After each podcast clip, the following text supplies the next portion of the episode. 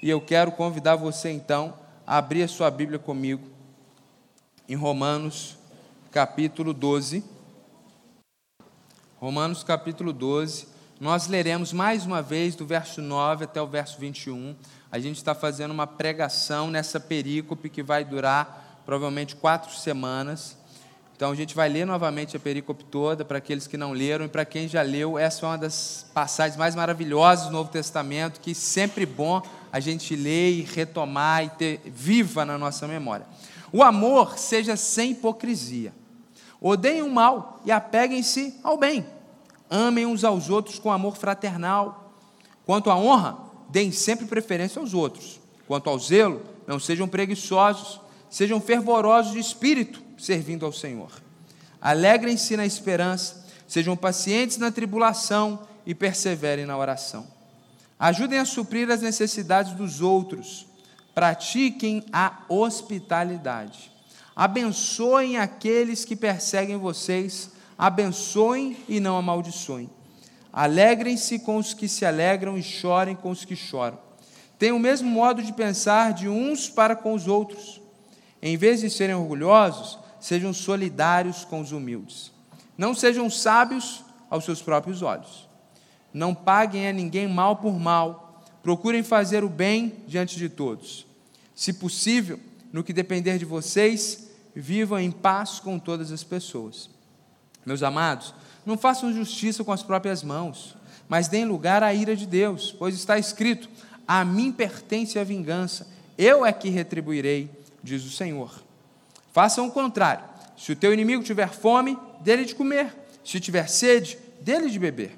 Porque fazendo isto, você amontoará brasas vivas sobre a cabeça dele. Não se deixe vencer pelo mal, mas vença o mal com o bem. Nós estamos trabalhando essa perícope, como eu disse, e Paulo, quando ele começa no verso 9 dizendo: O amor seja sem hipocrisia, nós temos aqui uma verdade que é a verdade central desse texto. Tudo mais que vai ser dito, tudo mais que ele vai colocar, todas as grandes, profundas e diretas afirmações que foram feitas, ilustram essa grande tese, exemplificam de forma prática o que é amar sem hipocrisia. Tudo o que ele disse aqui se resume a amar sem hipocrisia. Na semana passada, nós nos apegamos ao verso 9, que diz: odeiem o mal e apeguem-se ao bem. E nós vimos que amar sem hipocrisia é odiar o mal e apegar-se ao bem. Ou seja, o amor cristão, que não é hipócrita, faz com que, ainda que a gente se aproxime das pessoas, nós não deixemos de lado a verdade, aquilo que é bom e aquilo que é correto. Então, o amor verdadeiro, o amor sincero, o amor não hipócrita da igreja, por exemplo, para com o mundo, significa com que a gente se relaciona com as pessoas, mas nós não concordamos com as inverdades e mentiras que eles acreditam. E com respeito, mas de uma forma firme, nós afirmamos aquilo que a Escritura diz. Então percebemos que amar o outro não é se amoldar ao outro. Amar o mundo no desejo de orar por ele, desejar que ele conheça Jesus, não significa se amoldar ao mundo. E combatemos então essa visão de amor secular, que diz que amar o outro é aceitá-lo como ele é e se amoldar a ele e viver como ele é.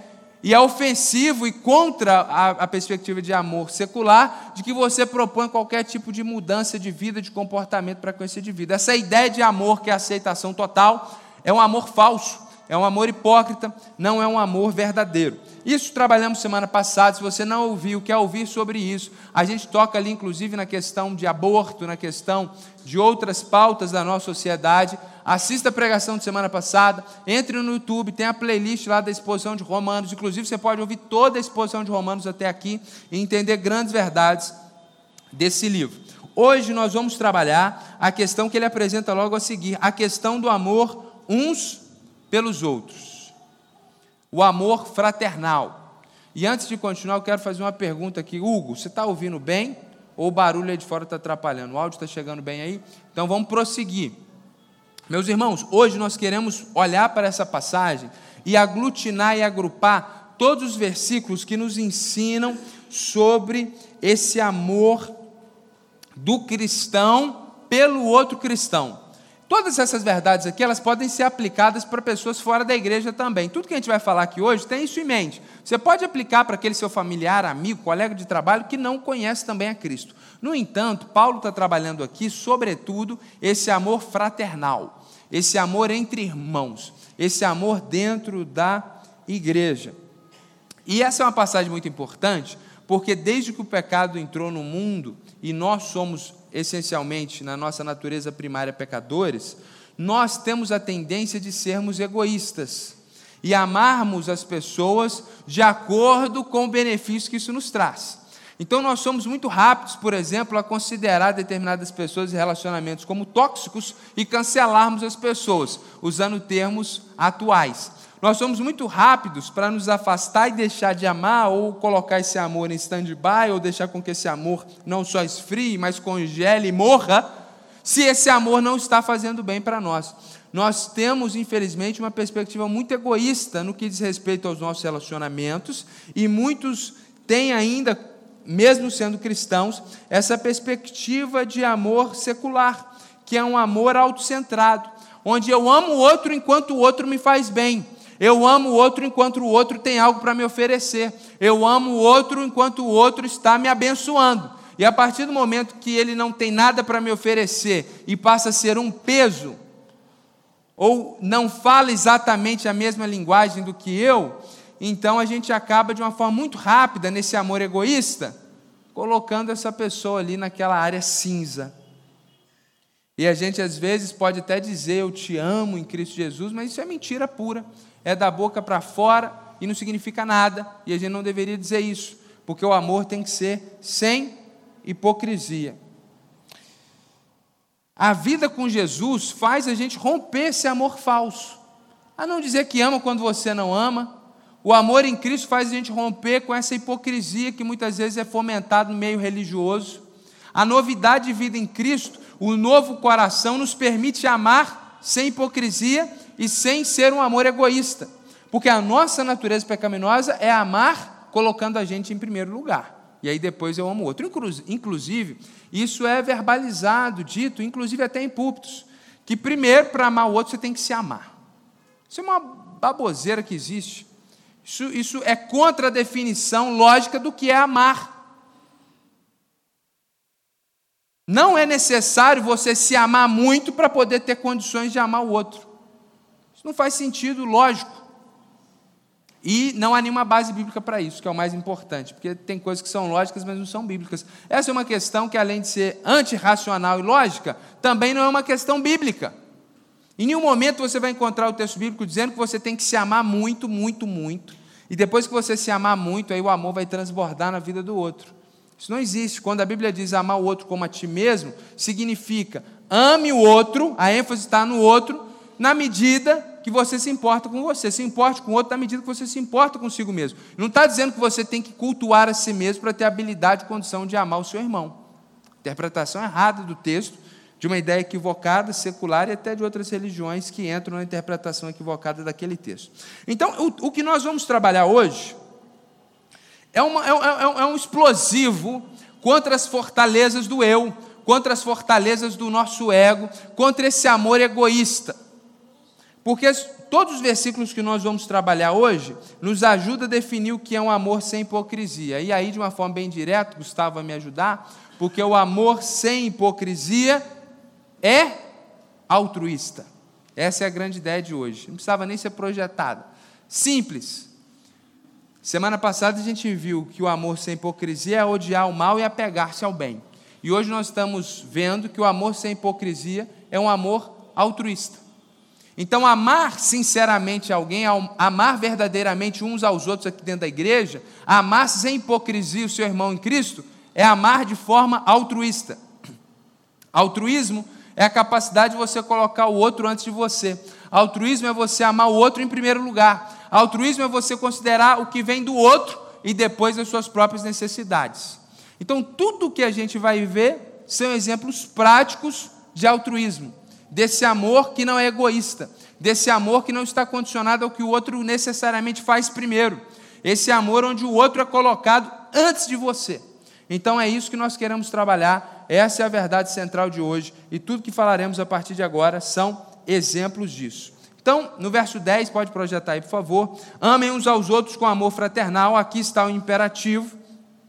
Amar sem hipocrisia, no âmbito do amor fraternal, é o seguinte: ele vai discorrer sobre isso. Quando ele fala amor fraternal, essa é a ideia do amor pelo irmão. Aqui em português, às vezes é muito difícil para a gente entender essas nuances do texto, e aí a gente fala amor fraternal. O que, que, que é esse negócio de amor fraternal? Mas o que ele está tentando comunicar é que o amor que nós temos que ter uns aos outros, ou seja, esse amor aqui dentro da igreja, é como um amor de irmãos dentro de uma família. É isso que a palavra amor fraternal significa. Então ele está pressupondo que em Cristo Jesus nós somos uma família de irmãos adotados por Deus, isso é uma verdade bíblica. Então ele vai dizer que você tem que olhar para essa pessoa do seu lado como um irmão, como uma irmã, e você precisa amá-lo dessa forma. E esse, esse exemplo de família é muito bom, porque dentro das nossas próprias famílias, nem sempre o nosso amor com o nosso irmão e a nossa relação com ele é plena, maravilhosa e perfeita. Há momentos de tensão, há momentos de discussão, há momentos de dificuldade. Então, algumas pessoas chegam para a igreja e estão tentando encontrar aqui algo que não existe. Nem que Deus prometeu, nem que a Bíblia promete. Aqui não é o céu. Então, algumas pessoas entram aqui e começam a ver defeito, começam a ver problema. É, mas aquele irmão não é muito próximo daquele outro irmão. Eu vi o jeito que aquela pessoa falou, eu acho que tem alguma coisa. Começa a ver chifre em cabeça de cavalo, começa com um criticismo apurado, diabólico, encontrar problema onde não tem, e salientar alguns problemas que existem, como em toda família. Porque a igreja é família, por isso que o amor é fraternal. E como na família, quem aqui nunca brigou com seu irmão que atire a primeira pedra, assim também a igreja tem problemas. A igreja tem problemas. Se você está em busca de um lugar perfeito, procure outro lugar. A Ibisu não é para você. Aqui é, um, é, um, é uma família problemática. Começando com o pastor. Problemático, cheio de pecado, relapso às vezes, cansado, estressado, esquecido. Ele gosta de todo mundo, mas tem hora que ele esquece de ligar no dia do aniversário, não é por maldade. Então você está esperando perfeição, deve ter uma igreja melhor aí, com certeza, tem muita igreja aqui na cidade. A gente tem que entender que o amor fraternal pressupõe isso, que é um amor familiar. E como em toda família, acontece até dentro das melhores famílias, a gente esquecer do aniversário de alguém lá da família. Quem dirá dentro da igreja? que é uma família que não corre sangue, é o sangue de Cristo que nos une. E isso é normal, é natural, essa vivência. Então é, ele está dizendo o seguinte: o amor é fraternal, o amor tem que ser como você ama as pessoas da família. Como é que é o amor da família? Você ama e é obrigado a amar, não tem jeito de mudar. Tem que amar o seu irmão, nasceu do mesmo vento da sua mãe, você é obrigado a amar ele. Não tem jeito. É a mesma coisa em Cristo. Há um imperativo aqui: ame uns aos outros no amor fraternal. Ninguém gosta de mim, não interessa. Você tem que amar todo mundo da igreja.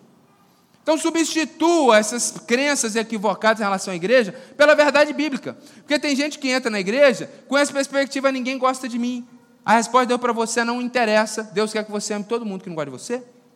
As pessoas estão me olhando, Deus está mandando você abraçar essas pessoas que elas vão parar de olhar para você. Às vezes a gente acha que a pessoa está julgando a gente, mas ela está querendo é um abraço. Olha que perspectiva bíblica correta de enxergar as coisas. A gente chega dentro da igreja e começa a inventar história. Isso é do Satanás, gente. Isso é do diabo. Outra coisa que, que eu não quero ouvir nunca mais. Ah, porque lá na igreja tem grupinho. Tem grupinho coisa nenhuma. Tem grupinho coisa nenhuma. Nunca teve, desde que eu cheguei aqui. O que tem é uma coisa normal. Quem tem mais de, de três, quatro irmãos sabe como é que é. A gente se apega mais a um do que a outro. Isso na família normal, natural. A minha mãe tem 11 irmãos. E tem irmã que ela liga toda semana e é piadinha, brincadeira, e tem irmão que parece que uma formalidade danada, isso é a vida. Então, às vezes a pessoa vê, por exemplo, está chegando aqui na igreja quatro famílias que já eram de uma outra comunidade, têm uma amizade de anos. Daqui a pouco alguém falar, eles estão com um grupinho. Não estão com um grupinho, não, gente. É natural, eles se conhecem há 30 anos de vida. Pastor Vantuí, pastor Biratã se conhecem desde que eram adolescentes. É natural, eles vão chegar, você vê, eles se abraçam, se beijam, é natural. A Bíblia, vou ser muito claro, a Bíblia não dá nenhuma base para você ficar reclamando da igreja.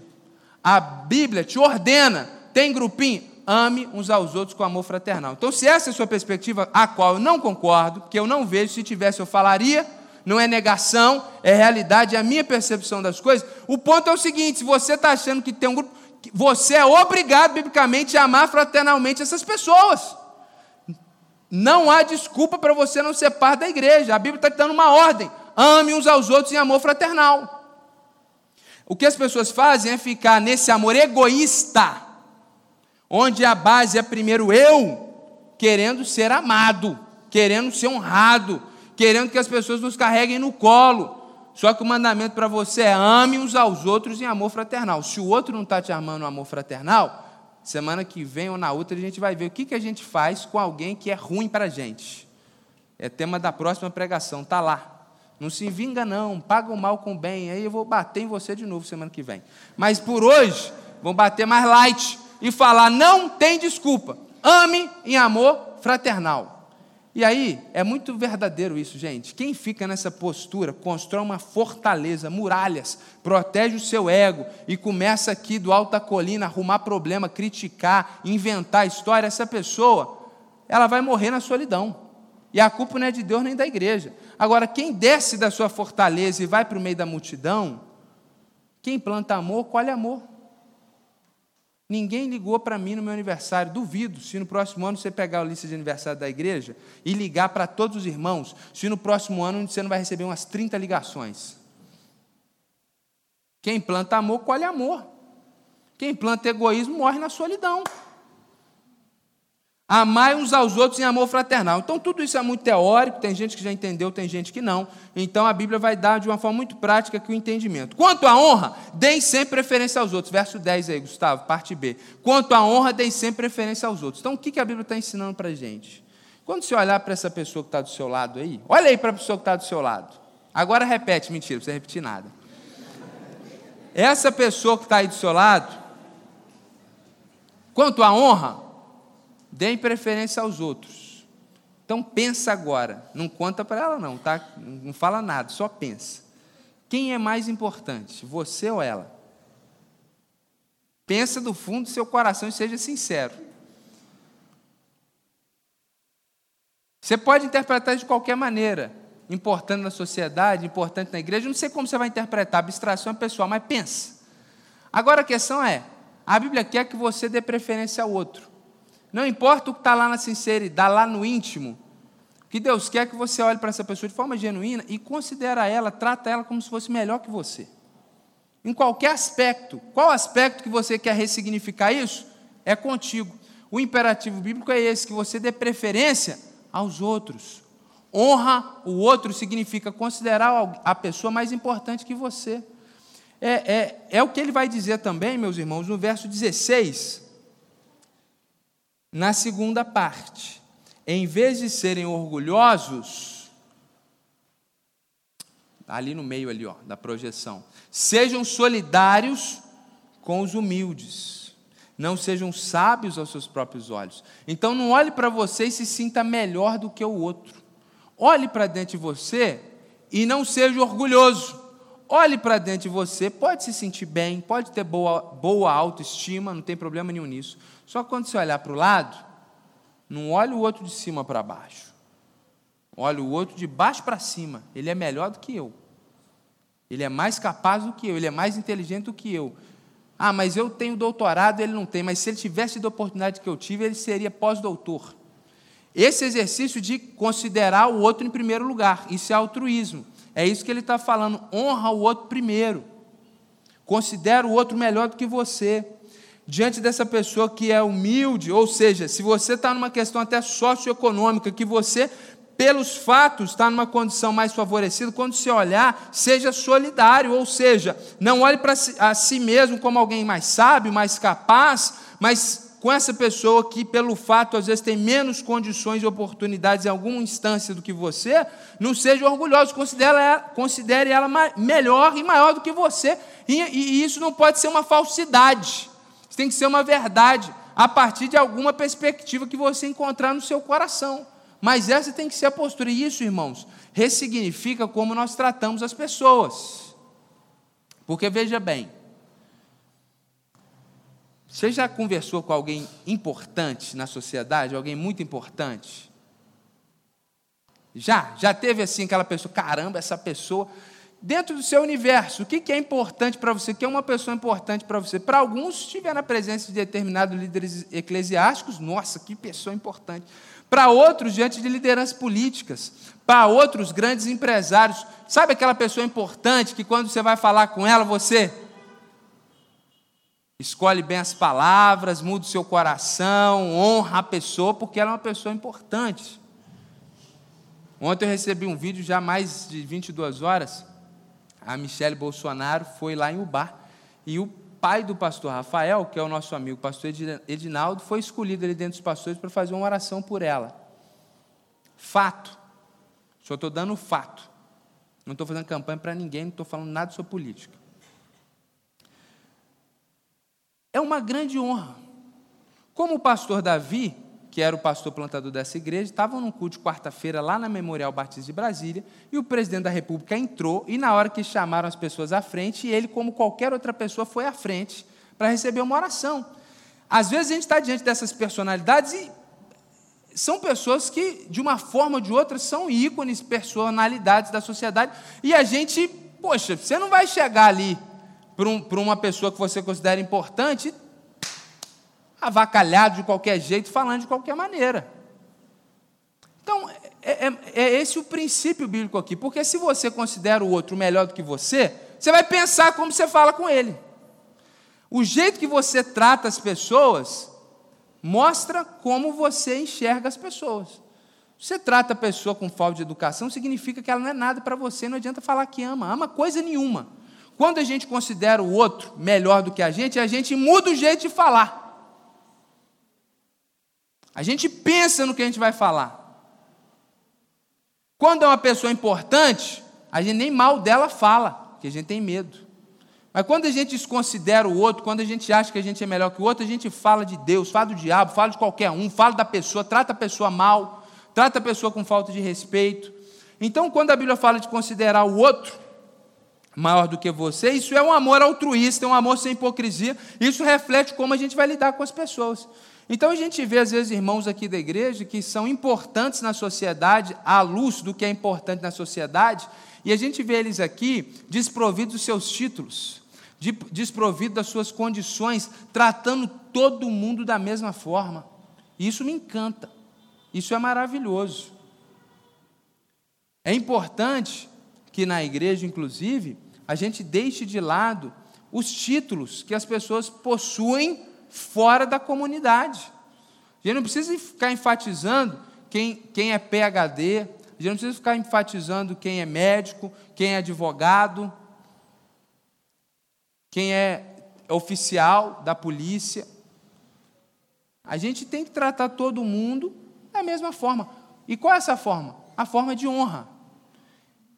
Eu até tenho um posicionamento pessoal que eu não levo à frente, porque essa igreja não foi plantada por mim, porque se tivesse sido, eu tinha colocado isso lá no DNA. Por mim, ninguém me chamaria de pastor, me chamaria pelo nome. E quando alguém perguntasse onde está o pastor da igreja, alguém apontaria lá o Ricardo. Mas isso seria revolucionário para muitas pessoas, quebraria uma tradição e poderia gerar algumas dificuldades. Mas eu, particularmente, acho que, que ser chamado pelo nome é a melhor forma. Porque todo mundo aqui é um diante do Senhor. Nós somos uma família. Então, primeiramente, amar sem hipocrisia é considerar o outro maior do que você. E aí no verso 13, na parte A, ele fala assim: ajudem a suprir as necessidades dos outros. Amar sem hipocrisia, amar de forma altruísta, é pensar: se tem um irmão que está com alguma necessidade e eu tenho condições de fazer algo, eu vou fazer algo. Veja bem, meus irmãos, ajudem a suprir a necessidade dos santos.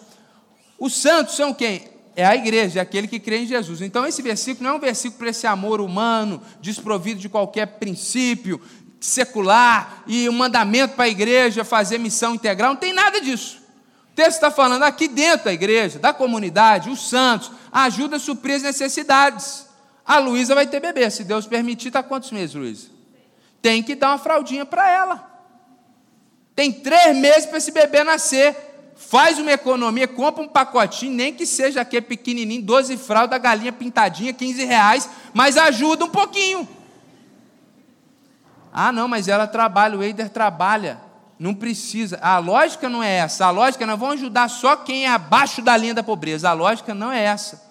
A lógica bíblica é: se algum irmão está em alguma necessidade, e aqui a necessidade, sobretudo, é material, vamos dar o suporte dentro da minha condição, dentro da sua condição, e eu sei que alguns aqui não têm condição de fazer nada, tem é que receber algo, e está tudo certo em relação a isso.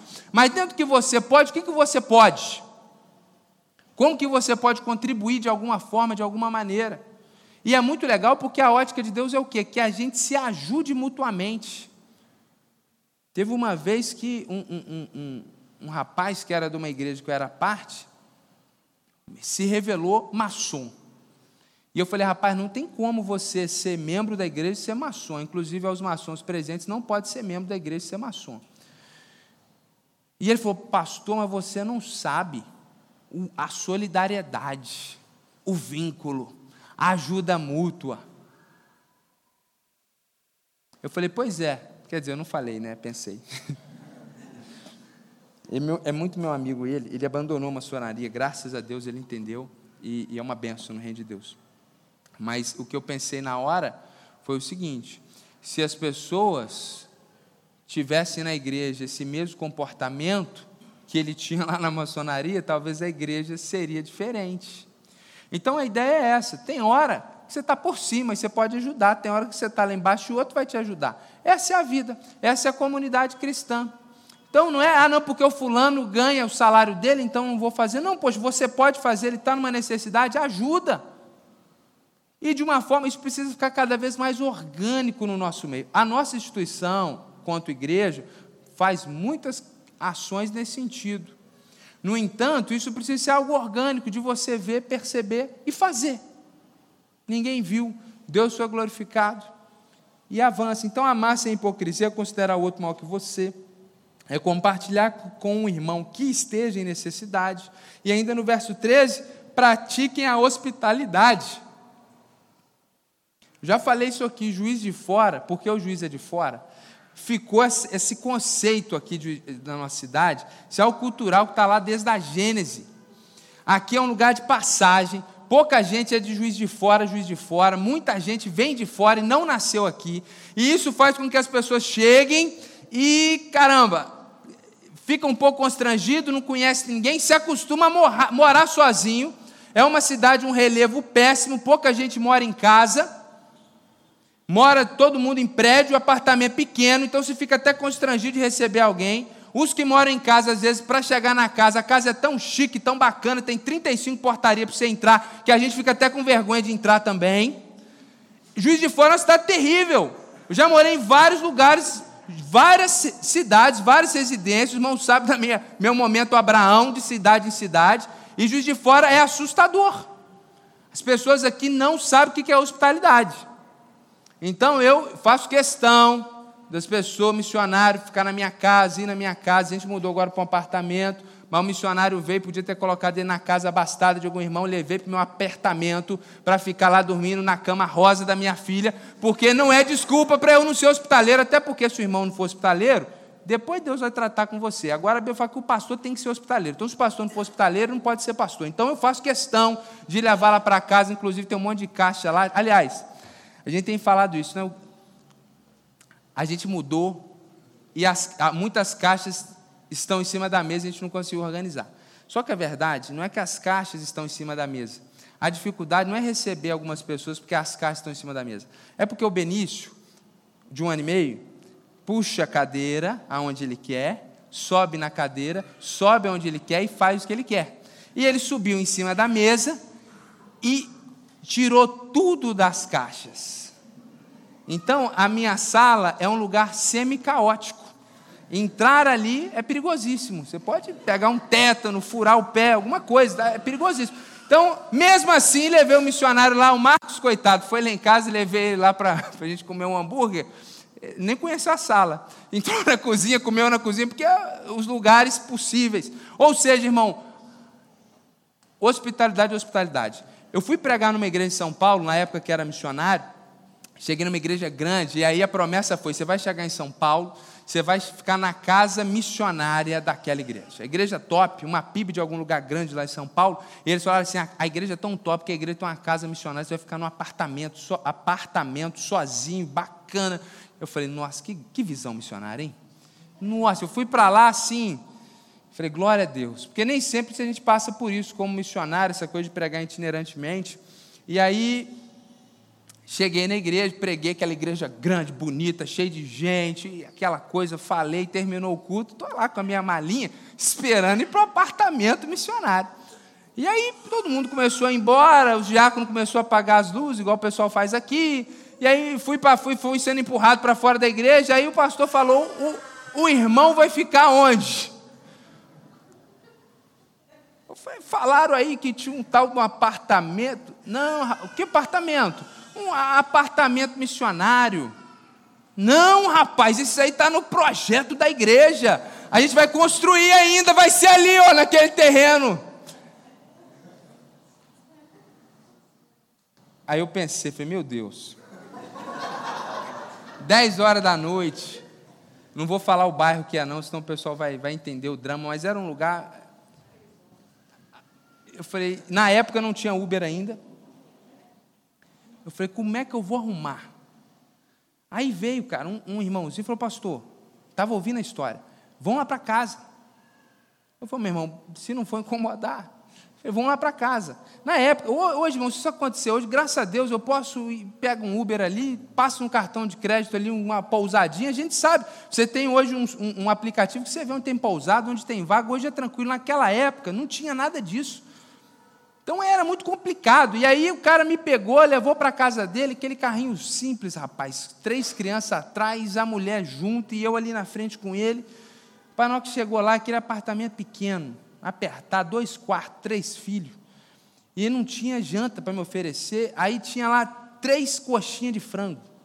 Que tinha sobrado do almoço, que era para as crianças comer. Tirou das crianças e me deu aquilo para comer. Eu tenho vontade de chorar só de lembrar tirou os meninos, me pôs para deitar lá, eu não queria nem dormir, eu queria ir embora, do, congelar lá na rodoviária, qualquer lugar. Mas eu tinha agenda para pregar no outro dia, situação constrangedora, mas aquele homem me deu lição de hospitalidade. Ele não viu a dificuldade dele. Eu falei, esse homem precisa de um lugar para dormir, não vai dormir na minha casa, vai comer do melhor que eu tenho. Então, hospitalidade é isso. Tem gente que está orando para ganhar na Mega Sena e fazendo planos. Aí eu vou construir uma mansão, vou construir uma outra mansão para um missionário que for lá em casa, Hospitalidade cristã não é isso, não, porque a igreja de Jesus é a igreja de classe média, de pobre, é assim, é um milionário, outro que converte ao longo da história, porque é mais fácil um camelo passar no fio da agulha, rico é orgulhoso, é ruim, não gosta de Jesus, geralmente. Então é, a, a hospitalidade é para gente como você, gente pobre, gente de classe média, a hospitalidade é para você. Ficar esperando enriquecer para receber alguém na sua casa, quando chegar lá no céu, na hora do galardão, nunca recebeu ninguém na sua casa. Menos 35 pontos no galardão. Então isso significa terminar um domingo. Tem 50 semanas no ano. Um domingo, um domingo. Você não pode chamar o irmão da igreja para comer na sua casa lá, rapaz? Pode, pode, tem toda a condição. Ninguém aqui está. O que, que é isso? Pode. Pode vir um missionário e você fazer um arroz com feijão para ele lá? Pode também. Ah, mas se eu fizer, eu tenho muito pouco. Se o missionário for na sua, na sua casa e não gostar, não pode ser missionário. Que a gente não se encanta com a qualidade, da, porque não, a gente se encanta com amor, com carinho. E a hospitalidade é importante, irmãos, porque, olha, a cultura pode mudar, a sociedade pode mudar, mas nada mais impactante do que você chegar na casa da pessoa e ela cozinhar para você. Isso aí é maravilhoso, rapaz. Você se sente amado. Porque ainda mais hoje a gente sabe que para cozinhar é um negócio complicado. A gente está na época do iFood. Então, é, você chega ali, a pessoa fez um negocinho, a pessoa pediu um negócio, pagou, e você vai comer de graça ali com ela, isso é demonstração de amor. Então, para amar sem hipocrisia, a gente tem que aprender a ser hospitaleiro. Me aguardem. Porque nós estamos num planejamento aqui na igreja, quando chegar no terceiro ano de planejamento, que é o ano da membresia saudável, nós vamos obrigar vocês a ser hospitaleiro. Eu vou falar disso na cabeça de vocês até a gente ter essa cultura. Esse é um ponto que a nossa igreja não é ruim, não, mas tem que melhorar bastante. Então, hospitalidade. Verso 15: Alegrem-se com os que se alegram e chorar com os que choram. Então, parte do chorar com os que choram nos ensina que amar sem hipocrisia é ser misericordioso. É você ouvir que a irmã está fazendo um tratamento de quimioterapia e, pelo amor de Deus, você precisa orar por ela. Chorar com os que choram. É o mínimo que você pode fazer. É dar uma palavra de encorajamento, é mandar uma mensagem, é fazer um mimo, fazer alguma coisa que você pode, mas se não, pelo amor de Deus, vamos orar por quem está necessitado. Isso é chorar com os que choram. Então a gente não precisa nem falar muito disso. Isso é um fato, é uma certeza. Uma das coisas que mais me deixa apaixonado por essa igreja, quando a gente tem sepultamento, a gente chega lá, está cheio de irmão da igreja, eles nem têm intimidade, mas foi lá, o irmão perdeu alguém, vou lá, vou dar um abraço, vou orar. Isso me deixa muito tocado. É isso mesmo. Poxa, faleceu alguém, que familiar da igreja, você pode ir lá, você não está trabalhando, vai lá, meu irmão. Chorar com os que choram. Isso muda a situação, isso abençoa, isso marca vidas. E o contrário também é verdadeiro. Na hora que a pessoa está chorando, se ela não tem um outro irmão para chorar junto, aí com toda razão ela vai falar: Poxa, a igreja me deixou na mão. Ainda que ela seja ainda assim obrigada a continuar amando os irmãos, mas agora ela vai ficar magoada, vai ficar triste com toda razão. Então, no que depender de você, não deixe isso acontecer, porque a igreja não é minha. A igreja não tem meu nome ali na placa. Se meu nome tivesse ali na placa e eu pegasse o dinheiro de vocês, vocês iam me cobrar. Mas o sustento, graças a Deus, na Igreja Batista é algo votado por vocês, com recursos de vocês, com contabilidade, audiência interna. Vocês controlam todo o recurso. Não são as minhas ideias que prevalecem aqui. Essa igreja não é minha, não foi eu que comecei, isso aqui não é um empreendimento humano. Essa igreja somos nós juntos. Então não é só o pastor que tem que ir no velório. Todo mundo tem que chorar. Então, se você não pode ir lá, se você não pode fazer algo, você pode mandar uma mensagem, você pode pelo menos orar. Às vezes a pessoa não vai saber, mas Deus sabe que você orou, que você se importou com aquela pessoa e se alegrar com os que se alegram. Eu, eu falei de semana passada, vou falar. A gente está nesse tempo de que as pessoas não sabem mais se alegrar com o outro. O que está comandando aí é a inveja. A gente tem dificuldade de se alegrar com o outro. E isso está triste. E eu falei semana passada essa questão da rede social, porque ninguém vai pôr na rede social aquela cara amassada quando acorda. Todo mundo bonito na rede social, as viagens legais, ninguém vai pôr o pneu furado, o carro quebrado, a gente só põe as vitórias. E quando põe a coisa triste é para ter mais seguidor também. Então é uma tragédia a rede social. Consciente ou inconscientemente, a rede social está ali e a gente acaba mostrando um lado muito bom da gente, e as pessoas, infelizmente também, quando vem aquilo, ficam deprimidas. E fica mesmo, cara. É deprimente. Se entra naquele lugar, todo mundo tem mais que você. Todo mundo é mais bonito que você, todo mundo é mais legal, todo mundo tem mais. Deus abençoe. Todo... A sensação quando você vê a rede social do pessoal é, gente, Deus se esqueceu de mim, ué. E aqueles então que querem ter algum tipo de ação e estão em busca de seguidores, na tentativa de influenciar, aí que eles sofrem mesmo. Porque o outro lá vazio, tem um bilhão de seguidores, e você está aqui mostrando alguma coisa legal e ninguém quer te seguir. Tem gente que fica deprimido por causa disso, gente. E a inveja está correndo solta. Então, a gente tem, às vezes, alguns irmãos, você fala, pastor, recebi uma benção aí, mas não comenta não. Por que, que as pessoas não querem comentar? Porque tem medo da inveja do outro. Então a gente tem que parar com isso.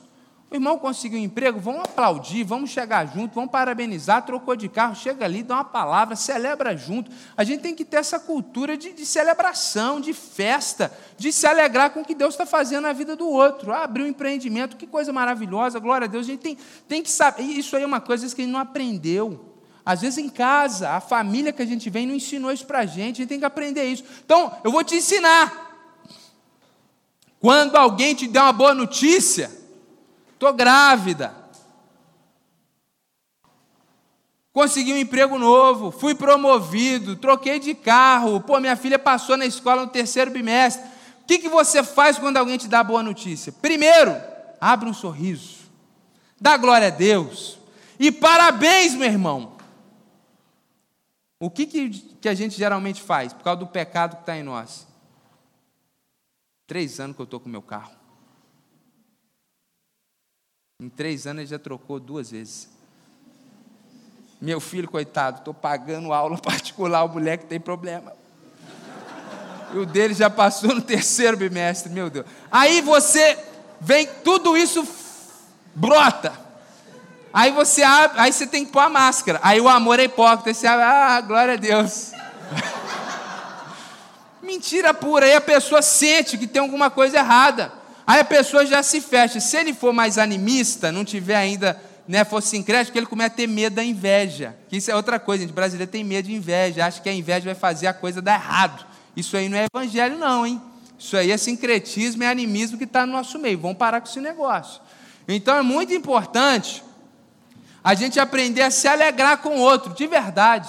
Cara, sinceramente, não tem coisa melhor do que você conquistar um negócio e um amigo 20 pode jogar para cima. Eu vou falar um negócio aqui.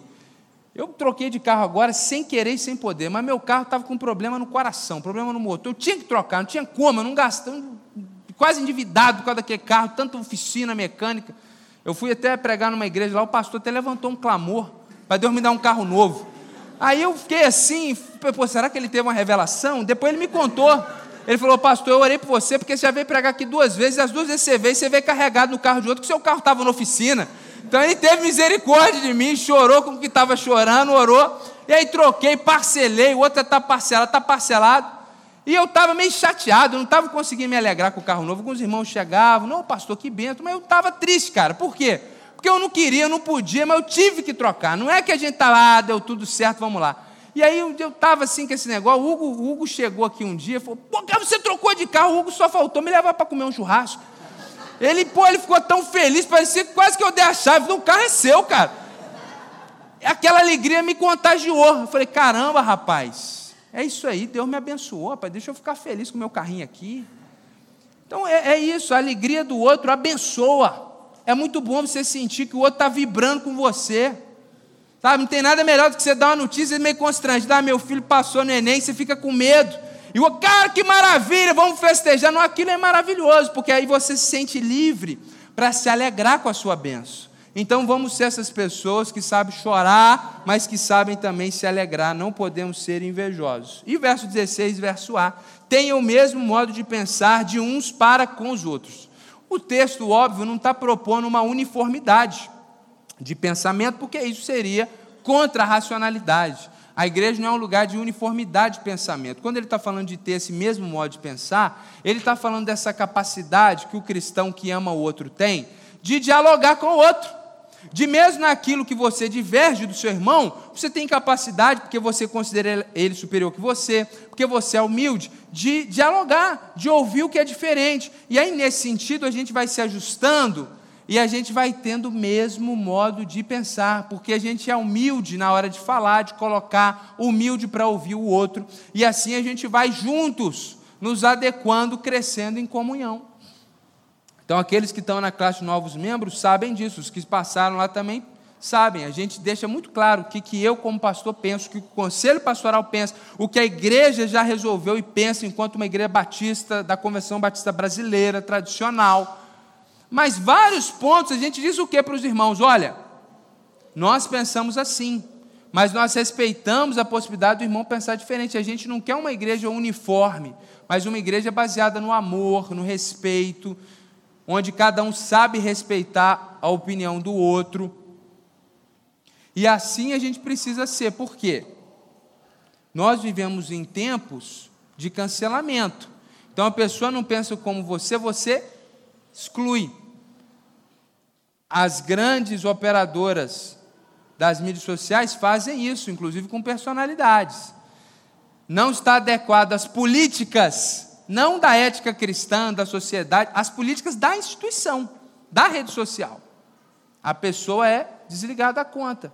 Então aconteceu com, com o John Piper, um, dos maiores pastores, teólogos, pregadores vivos norte-americanos, que deu alguns posicionamentos durante a, a pandemia e a, a, o, o audiolivro que ele tinha feito foi tirado de uma das grandes redes sociais. da nossa sociedade. Então a gente vive isso nessas grandes escalas e a gente vive isso no dia a dia. A gente vive isso dentro da igreja. Ah, aquele irmão é meio enjoado. Pá, você já cancela, sai dele, senta do outro lado. Isso não pode ter.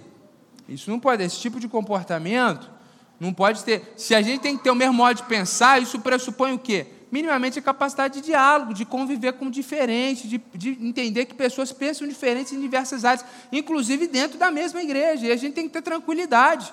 Parar de querer brigar com outro que pensa diferente, saber ouvir, saber colocar o seu ponto de vista com respeito, e se ver que não vai ter síntese, saber mudar o ritmo da conversa, e, e ficar naquilo que nos une, e não ficar severando as diferenças. Então, gente, a grande ideia do texto, a grande verdade né, no que diz respeito a esse amor dentro da igreja, é que esse amor tem que ser sem hipocrisia. E o amor sem hipocrisia significa ser altruísta é considerar o outro em primeiro lugar. Como que a gente faz isso? Primeiro, olha para o outro e pensa: ele é maior do que eu, ele é melhor do que eu, ele é maior do que eu, ele tem mais capacidade do que eu, Deus está com ele. Considera o outro maior que você, honra o outro. Segundo, se alguém está precisando de alguma coisa, você tem como fazer algo, compartilhe o que você tem com o irmão. É uma parte prática de como ser altruísta. Outra questão muito prática: chama alguém para ir na sua casa. Seja hospitaleiro. Isso é amar de forma altruísta. Seja misericordioso e demonstre amor. Tenha alguma atitude diante de uma pessoa que está passando por um momento de sofrimento. Não seja invejoso. Aprenda a se alegrar com a vitória do outro. E tenha capacidade de dialogar, tenha capacidade de conversar, para que a gente possa manter a unidade e ter o mesmo modo de pensar. amar sem hipocrisia é sermos altruístas. Os princípios bíblicos, os exemplos práticos estão claros e latentes diante de nós. Agora, na prática, na hora de agir assim, não é fácil. Por quê? Porque a nossa natureza é o contrário disso. Então a gente tem que lembrar que Jesus, sendo Deus, não teve por usurpação ser igual a Deus, mas veio como servo, humilde e morreu. E ele disse: O Pai é maior do que eu, não que fosse em essência, porque os dois são igualmente um Deus único mas a segunda pessoa da Trindade, Jesus, o Filho de Deus, ele se submeteu ao Pai, mesmo sendo igualmente e sendo o mesmo Deus. Então a gente vê na Trindade, a gente vê na divindade essa capacidade de considerar o outro maior do que você. Jesus vem e tem um ministério de compartilhar material de necessitados, inclusive tinha um tesoureiro, porque recebia várias ofertas, que não serviam só para o sustento do trabalho, de viagens, mas ajudando pobres e necessitados. Jesus foi abençoado pela hospitalidade de muitos.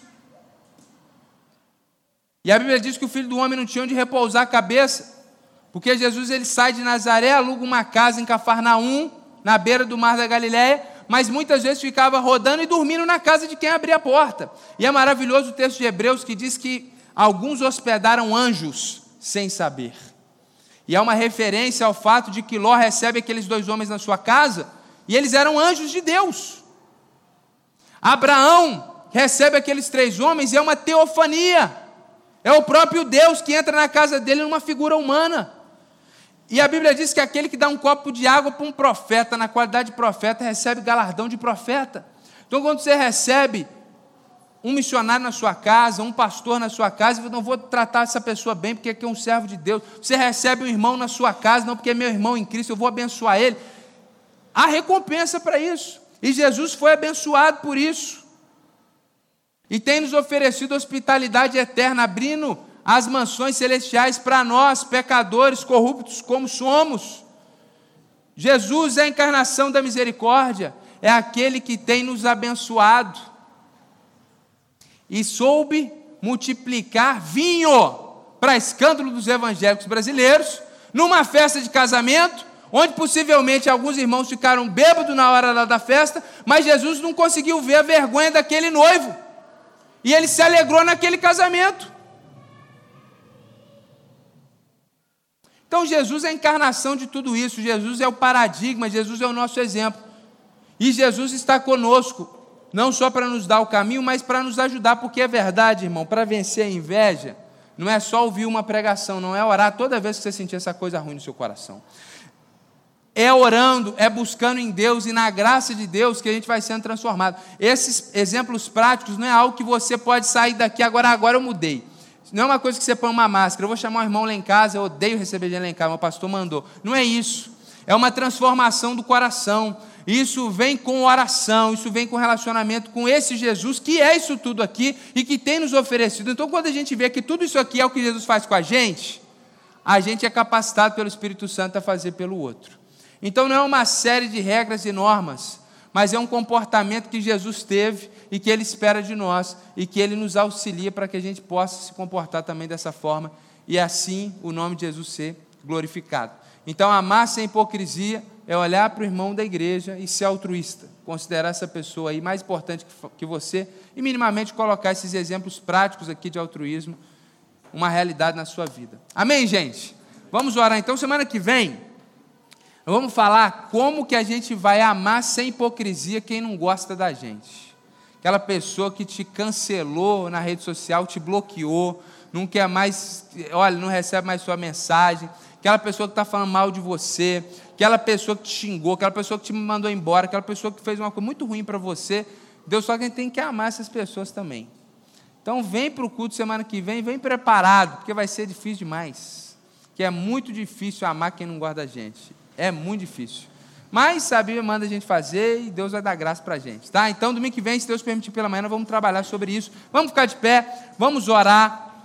Dê a mão para o irmão que está do seu lado aí, para a gente minimamente representar esse amor uns pelos outros. Pessoal que está solteiro, é o amor em Cristo, tá? Por favor.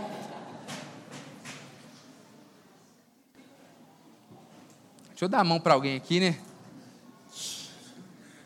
Isso. Senhor Deus.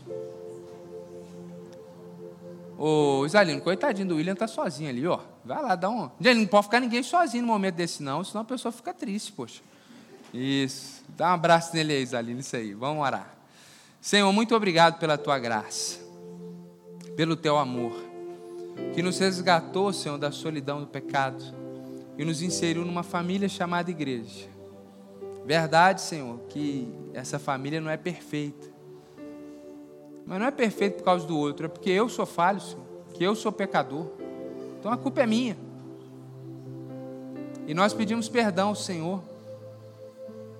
Pelas vezes que a gente fica esperando da igreja uma coisa que ela não é, pelas vezes que a gente fica sempre colocando a culpa no outro, criticando o outro, esperando ser honrado, esperando tapete vermelho, ao passo que a Bíblia diz que nós devemos amar, nós devemos dar o primeiro passo. O amor não é egoísta, o amor é altruísta, e foi assim que o Senhor nos amou. Foi com esse grande amor, não pensando em si, mas pensando, Deus, em pecadores pobres como nós, que o Senhor morreu naquela cruz. E nós te agradecemos pelo amor altruísta do Senhor.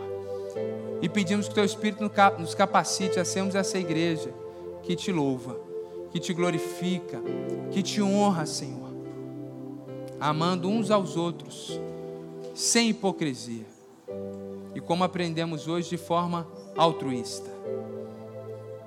Deus, como diz a tua palavra, como o Senhor Jesus orou por nós, que as pessoas possam ver essa unidade em nós e conhecer então a Ti e o Teu amor. Nos perdoa como igreja naquilo que temos falhado e pessoalmente também, e nos ajuda a avançarmos nesse amor sem hipocrisia uns pelos outros. Estamos de mão dada, Senhor, simbolizando que somos um no Senhor, pela graça e pelo amor e pelo sangue de Jesus. E que a gente cresça nesse amor e nessa comunhão. Algumas pessoas aqui, Pai, precisam ser curadas, Pai. Algumas pessoas aqui, Pai, precisam ser tratadas pelo Teu Espírito Santo.